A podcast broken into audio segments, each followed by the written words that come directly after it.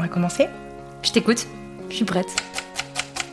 Et si on pouvait aider la planète avec sa fourchette et avoir un impact sur la société à chaque bouchée? Ce podcast donne la parole à ceux qui cultivent des solutions pour nous aider à mieux manger.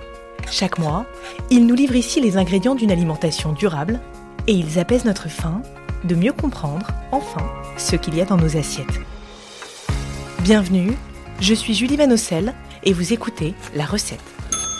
La recette, la recette. euh, La recette de quoi du bonheur Alors on parle bien d'une recette de cuisine. J'aimerais bien qu'on me donne la recette. La recette que j'essaye d'appliquer tous les jours. alors, J'en ai plein des recettes. Donc je vais vous donner la recette la plus simple.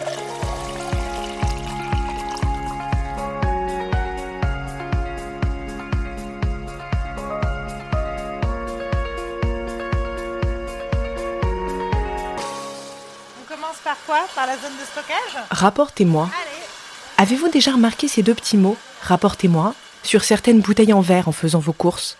Deux petits mots et un logo pour nous indiquer que ce contenant est consigné et nous inviter à le rapporter une fois vidé. Il y a un peu de bruit chez vous. Beaucoup, beaucoup. Parfois pour ça, on vous remboursera quelques dizaines de centimes. C'est le principe de la consigne. Euh, 30 000 bouteilles. Le réemploi du verre, c'est une habitude que nous les Français avons perdue au fil du XXe siècle. Car souvenez-vous, dans les années 80, tout le monde chantait Le plastique c'est fantastique et le caoutchouc super doux. Mais la consigne n'a pas dit son dernier mot. Et elle revient désormais pas à pas dans nos rayons. Dans cet épisode, je reçois l'une des instigatrices de ce grand retour. Euh, du coup, faites-nous la, la Elle est à la tête d'une entreprise dont vous retiendrez sûrement le nom. Avec. Ma bouteille s'appelle Revient, collecte, lave et redistribue des contenants en Auvergne-Rhône-Alpes. Alors, pourquoi relancer la consigne? Comment la filière s'organise Et d'ailleurs, pourquoi devrions-nous rapporter nos bouteilles plutôt que de les recycler? Alors, je suis Clémence Richeux et je suis directrice de l'entreprise Ma bouteille s'appelle Revient. Donc, euh, les bouteilles sont chargées. Une fois qu'elles sont chargées, elles sont absorbées par la machine. Elles vont faire un temps de lavage d'à peu près 15 minutes. Elles passent ensuite par un contrôle qualité pour vérifier que les bouteilles ne sont ni abîmées ni sales pour être renvoyées directement au producteur.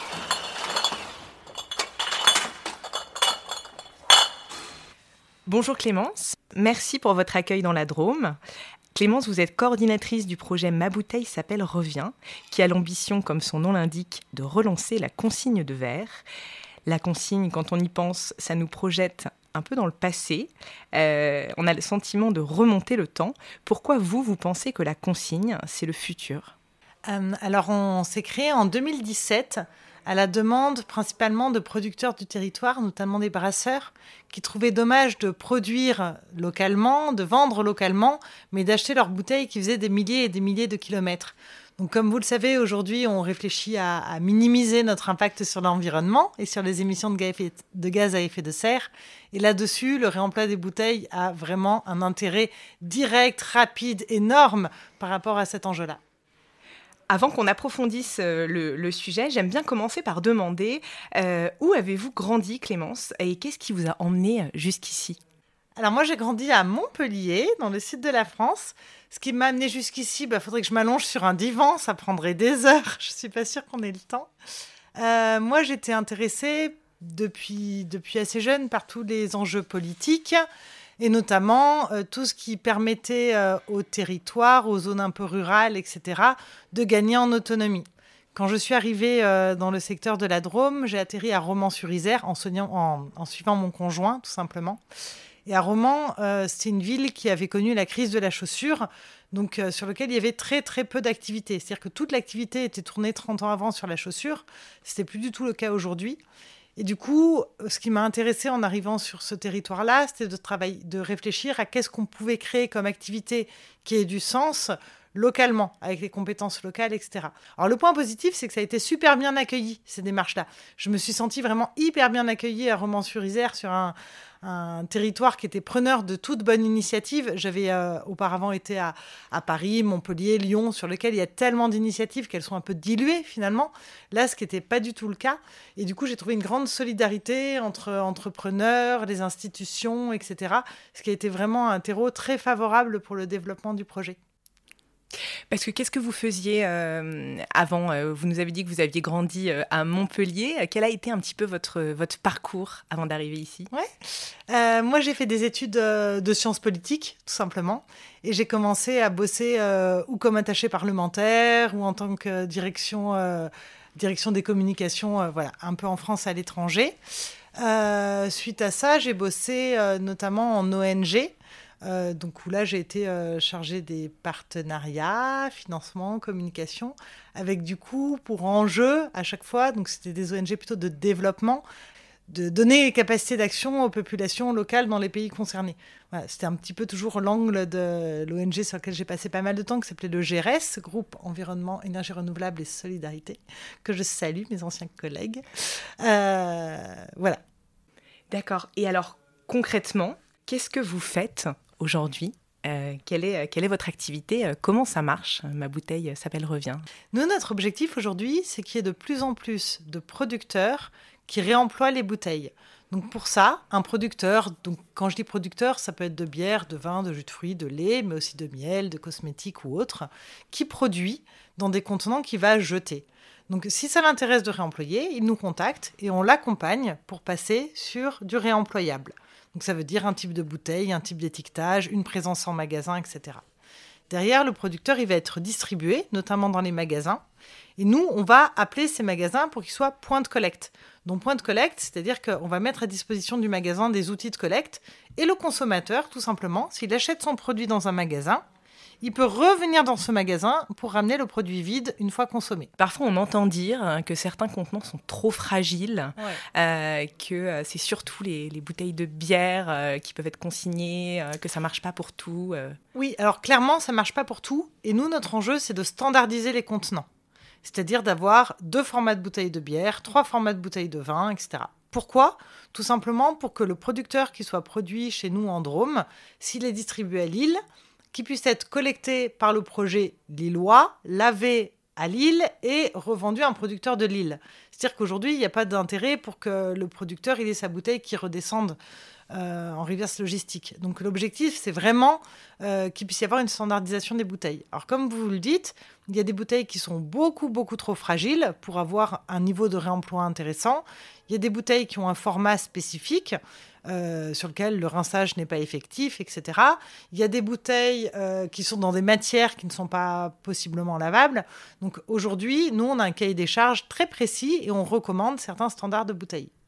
D'accord, mais si on suit les standards, n'importe quel euh, contenant peut être euh, lavé, puis réutilisé, consigné. Exactement.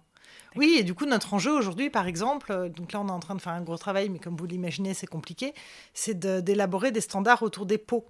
Aujourd'hui, il y a peu de pots réemployables. Euh, c'est des choses sur lesquelles euh, qui sont décidées au niveau national, euh, voilà, qu'on a déterminées suivant plein de facteurs. En effet, leur réemployabilité, mais aussi leur disponibilité sur le marché. Donc c'est un gros boulot accompagné par des analyses de cycle de vie, des ACV qui mettent du temps, etc.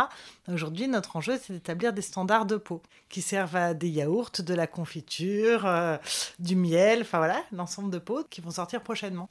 Et du coup, à quelle problématique vous répondez? Parce qu'il y a déjà une solution pour les bouteilles, qui est qu'on les trie, c'est déjà recyclé. Alors pourquoi les consommateurs, nous, nous devrions ramener nos bouteilles plutôt que de les euh, trier? Non, mais vous avez raison, c'est une bonne question. Il faut savoir qu'aujourd'hui, le verre, il est recyclé à 88%, ce qui est un bon taux. Aujourd'hui, on apporte une nouvelle solution qui a un impact environnemental plus fort que le recyclage. Aujourd'hui, de consigner des bouteilles, ça permet d'économiser 79% d'émissions de gaz à effet de serre, ce qui est l'impact direct sur le changement climatique. Paradoxalement, de laver des bouteilles consomme moins d'eau que d'en refaire une neuve, donc on à 33% d'eau en moins et 75% d'émi- de- d'énergie primaire sur euh, la consigne par rapport au recyclage. Donc l'intérêt est clairement environnemental. Aujourd'hui, on identifie aussi d'autres intérêts. Aujourd'hui, nos producteurs ont du mal à s'approvisionner en bouteilles neuves. Euh, L'objectif, c'est d'avoir une sorte de résilience de territoire aussi et de sécuriser nos approvisionnements. Aujourd'hui, on a tout un volet pour les gros industriels de gestion du risque. de plus pouvoir dans quelques années embouteiller ces produits, c'est un réel risque. Donc euh, aujourd'hui, on a des industriels qui l'intègrent dans leur gestion du risque. Notamment, il y a une pénurie de verre depuis la crise en Ukraine, euh, ce qui font que beaucoup de producteurs ont du mal à s'approvisionner en verre neuf. L'autre enjeu, c'est bien sûr la création d'emplois non délocalisables euh, localement sur nos territoires. Donc euh, c'est un projet, en tous les cas, qui est multi-impact. C'était intéressant parce que euh, vous avez dit euh, clairement euh, consigner, c'est moins euh, impactant.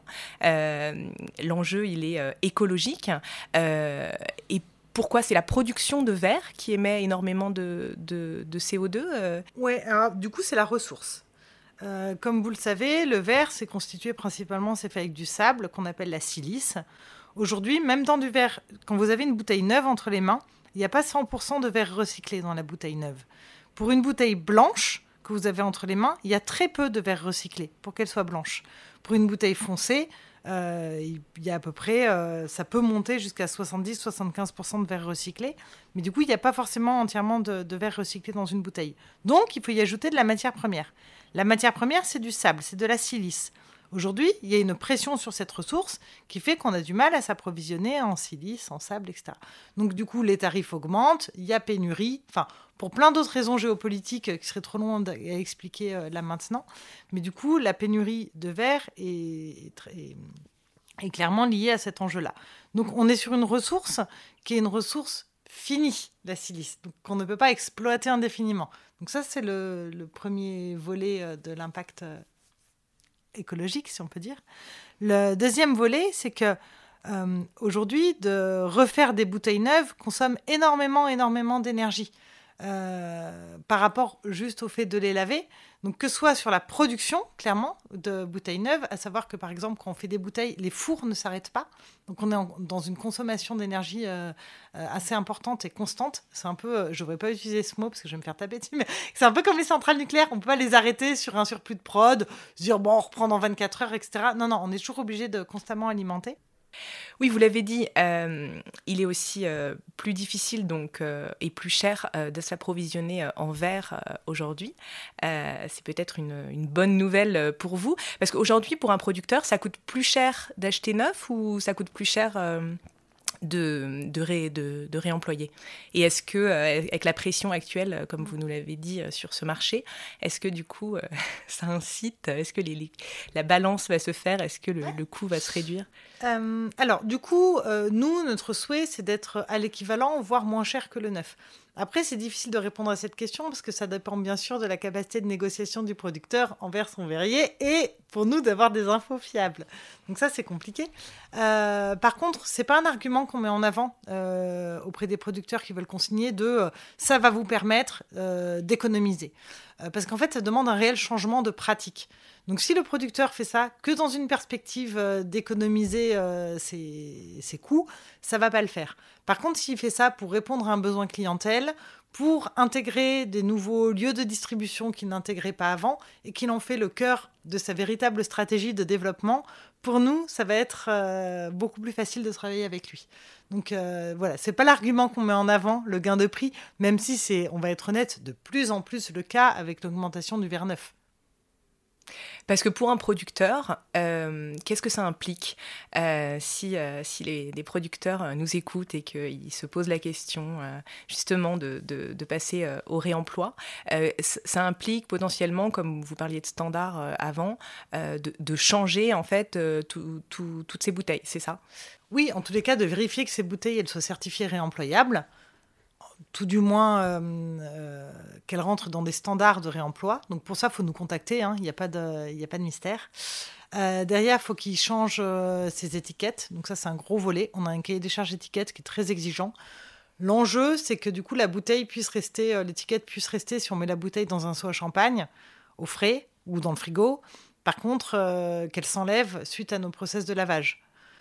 Donc elle s'enlève à l'eau chaude, mais qu'elle se reste à l'eau froide. Donc euh, on a travaillé avec des imprimeurs, avec des producteurs de colle, avec euh, des producteurs de complexes adhésifs.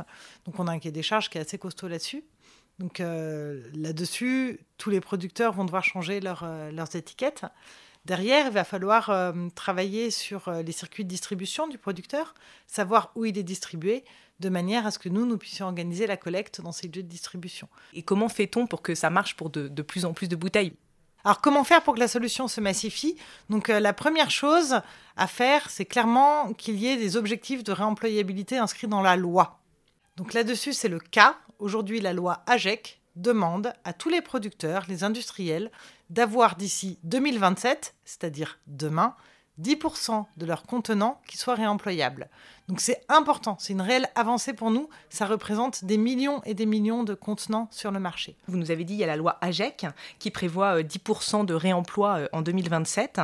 Euh, moi, j'ai regardé un petit peu et j'ai vu qu'en Allemagne, ils prévoyaient 70% là, tout de suite. On est un petit peu, enfin, comparé à d'autres pays, voilà, on n'est on n'est pas en avance. Est-ce que vous pensez qu'il y, y, a un rôle des pouvoirs publics justement d'encourager Est-ce que c'est assez, ces 10% euh, oui, alors faut savoir qu'en Allemagne, euh, ils n'ont jamais abandonné la consigne. Donc, euh, du coup, le modèle allemand, il est difficilement comparable au modèle français. moi, personnellement, je trouve que les 10%, c'est une avancée. Après, la difficulté de ces 10%, c'est qu'il n'y a pas de contrainte aujourd'hui pour les producteurs ou les industriels qui ne respecteraient pas ce 10%. Donc, comme à chaque fois dans la loi, qu'est-ce qui va se passer? Ben, Ils vont baisser ce pourcentage. Donc, moi, j'espère qu'ils ne le baisseront pas en dessous de 7% mais ils vont mettre des contraintes. Donc tout ça, c'est l'acceptation de la contrainte. Donc on est habitué, c'est toujours comme ça. Euh, aujourd'hui, clairement, l'enjeu, c'est pas ce chiffre-là. Aujourd'hui, c'est la capacité industrielle de la France. C'est-à-dire qu'aujourd'hui, si on veut laver 10% de ce qui est produit et consommé localement en France, on n'a pas les outils industriels. Nous, notre euh, unité de lavage peut monter jusqu'à 8 millions de bouteilles, mais pas au-delà. Vous imaginez bien que 10% de ce qui est produit en France en termes de bouteilles, c'est énorme.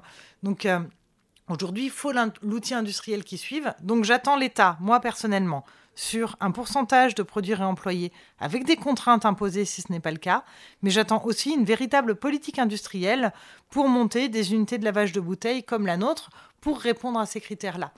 Est-ce que c'est pas une histoire aussi de changer les, mentalités, euh, les façons de faire euh, Est-ce qu'il n'y a pas un travail là-dessus? Parce que ça implique aussi pour le consommateur de, d'avoir le réflexe de, de ramener, de ramener sa bouteille.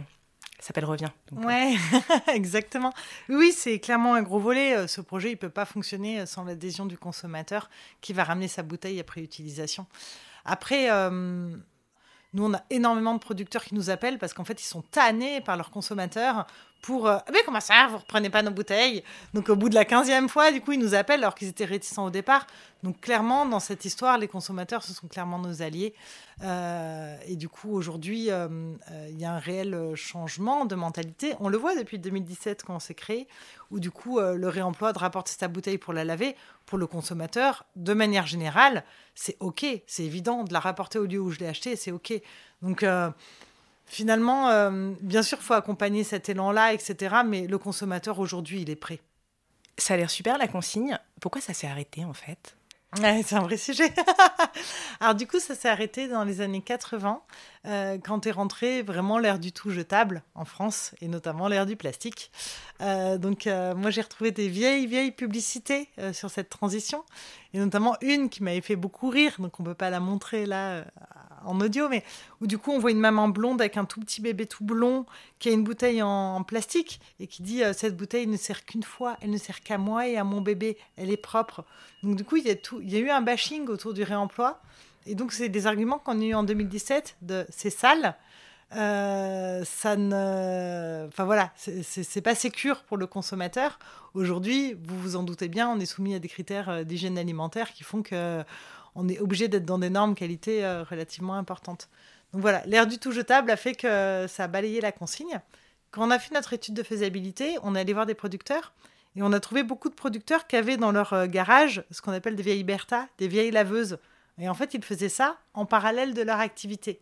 Donc, comme leur activité a pris de l'ampleur, euh, enfin voilà, que c'était pas leur cœur de métier, ils ont laissé tomber le lavage de bouteilles, d'autant plus qu'il est arrivé beaucoup de normes d'hygiène alimentaire qui ont fait que c'était pas gérable pour eux. Donc aujourd'hui, la solution qu'on propose, c'est qu'en effet, ça nous paraît difficilement gérable parce que c'est un vrai métier, que ce soit développé par des producteurs individuellement, Mais du coup, nous, on propose une sorte de mutualisation avec l'ensemble des producteurs et de laver pour l'ensemble des producteurs de Dromardèche. C'est pour ça qu'on est monté en société coopérative, on est une SIC, et du coup, les producteurs ont des parts, chacun des parts dans notre entreprise, avec un principe de un homme, une voix, et non pas une part, une voix. C'est-à-dire qu'aujourd'hui, cet outil de lavage appartient aussi à l'ensemble des producteurs du territoire Dromardèche. Est-ce que euh, le lavage des bouteilles, le réemploi, c'est infini? Ou est-ce que euh, une bouteille, euh, enfin, combien de fois on peut réemployer une bouteille Est-ce qu'il y a un chiffre qui existe? Oui. Alors nous, on s'est basé sur le chiffre allemand. en Allemagne, ils peuvent réutiliser jusqu'à 50 fois une bouteille. Aujourd'hui, nous, on est clairement sur des chiffres qui sont bien moindres. On estime à 20 fois la bouteille qui, qui peut être réutilisée. Après, euh, si elle est déjà réutilisée 20 fois, pour nous, c'est un énorme succès, parce que du coup, ça veut dire que 20 fois, le consommateur l'a ramené. Euh, voilà, aujourd'hui, donc euh, les bouteilles ne sont pas réutilisées indéfiniment, mais peuvent aller, en tous les cas, pour certaines, jusqu'à 50 fois, ce qui est énorme en termes d'impact environnemental. C'est quoi la suite pour, euh, pour ma bouteille euh, s'appelle Revient? Euh, C'est quoi l'ambition justement? Vous, l'avez dit, votre solution, l'idée c'est de mutualiser le lavage des bouteilles. On en sera où dans 5 ans? Vous en serez où dans 5 ans? Et la consigne en sera où dans 5 ans, selon vous? Oui, alors on a plusieurs objectifs qu'on mène de front. le premier, c'est de gagner en qualité sur notre outil de lavage pour répondre à des normes industrielles. Donc euh, pour cela, on s'est associé à deux projets voisins, que sont un projet qui sont situés dans le secteur de Lyon, Rebouteille, et un projet qui sont situés dans le secteur de Grenoble, Alpes Consigne, pour se doter d'une unité de lavage qui permette d'obtenir des normes qualité et pour répondre aux besoins des industriels. Donc ça, c'est le premier défi qu'on a, qui va, d'ici fin 2023, être opérationnel, qui a commencé déjà avec l'achat d'une nouvelle laveuse mutualisée, etc. Euh, pourquoi s'associer à d'autres? C'est tout simplement qu'on ne pouvait pas amortir le coût d'un tel outil sur le territoire. Euh, le deuxième objectif, c'est de faire que, euh, en effet, un producteur, s'il est distribué au national, qui trouve des solutions au national de réemploi. Donc pour ça, on monte une fédération de projets qui s'appelle France Consigne pour qu'un producteur, comme je vous le disais tout à l'heure, qui produit de la bière ici à Chabeuil, puisse être, euh, s'il est distribué à Lille, puisse être collecté par le projet lillois, lavé à Lille et revendu aux producteurs lillois. Donc euh, l'objectif, c'est de créer une sorte d'interchangeabilité de manière à avoir de plus en plus euh, de marchés de bouteilles réemployées. Donc ça, c'est le deuxième objectif, vraiment d'harmoniser au national nos pratiques pour avoir de plus en plus finalement de volume. Et le troisième enjeu, parce que je suis aussi administratrice du réseau national consigne, c'est bien sûr d'avoir toute une activité de plaidoyer très forte pour que la consigne, ça rentre tout simplement dans les mœurs, comme vous l'avez dit en Allemagne, que du coup, ça rentre dans notre gestion des déchets pour l'État, pour le consommateur, pour les magasins, et que ce soit euh, normal d'ici quelques temps d'aller ramener ces bouteilles euh, où on les a achetées en magasin pour qu'elles soient réutilisées. Et de se dire c'est absurde de les casser pour en refaire des neuves. Vous rêvez d'un monde euh, où tout le monde, toutes les bouteilles s'appellent Revient. Exactement. de quoi êtes-vous le plus fier aujourd'hui, Clémence? Hum, ce dont je suis très fière aujourd'hui, c'est que quand on s'est monté en 2017, il y avait très peu de projets de lavage. On était vraiment au tout prémisse de ça. On avait beaucoup de critiques, etc. Et aujourd'hui, il y a énormément de projets qui sont en cours de montage, qui viennent nous rencontrer, voir comment on fonctionne, etc. Donc on a été beaucoup sur cet échange de pratiques, à la fois au niveau technique, à la fois au niveau euh, de la modélisation du projet d'entreprise, etc. Et finalement, c'est ça dont je suis le plus fier, c'est de voir le nombre de projets qui émergent en France et qui sont venus chez nous pour euh, monter en compétences un peu plus rapidement qu'ils l'auraient fait euh, tout seuls dans leur coin. Clémence, ce podcast s'appelle La recette. Euh, ça évoque quoi pour vous la recette? Quelle recette euh, voudriez-vous nous donner aujourd'hui? Ou aimeriez-vous qu'on vous donne peut-être? Ah mais j'étais pas au courant de cette question. Euh, bah, moi, ce que ça évoque la recette, c'est clairement une recette de cuisine, puisque j'adore manger. Donc je vais vous donner la recette la plus simple, qui est la raviole de chez nous. Donc on peut faire juste pocher à l'eau ou frire à la poêle. C'est toujours bon, ça demande pas d'effort. C'est exactement ce qu'il me faut en ce moment. Puis sinon, euh, sur la recette euh, euh, finalement de base, pour mieux consommer, c'est clair que pour nous, la consigne, c'est indispensable. Et de faire le choix du coup de d'aller tanner ces producteurs et les, ou les magasins avec lesquels vous faites vos courses pour qu'ils puissent changer de pratique. Et, et voilà, et comme ça, tous ensemble, on arrivera clairement à faire rentrer la consigne dans les mœurs, je l'espère. Merci beaucoup, Clémence. Merci pour votre Merci accueil. Merci pour votre écoute. La recette est un podcast indépendant, alors si vous voulez le soutenir, n'hésitez pas à laisser un commentaire ou à vous abonner sur votre plateforme d'écoute préférée pour être notifié des prochains épisodes. Et surtout, si vous avez aimé celui-ci, parlez-en autour de vous, cela permettra de faire connaître le podcast. Merci.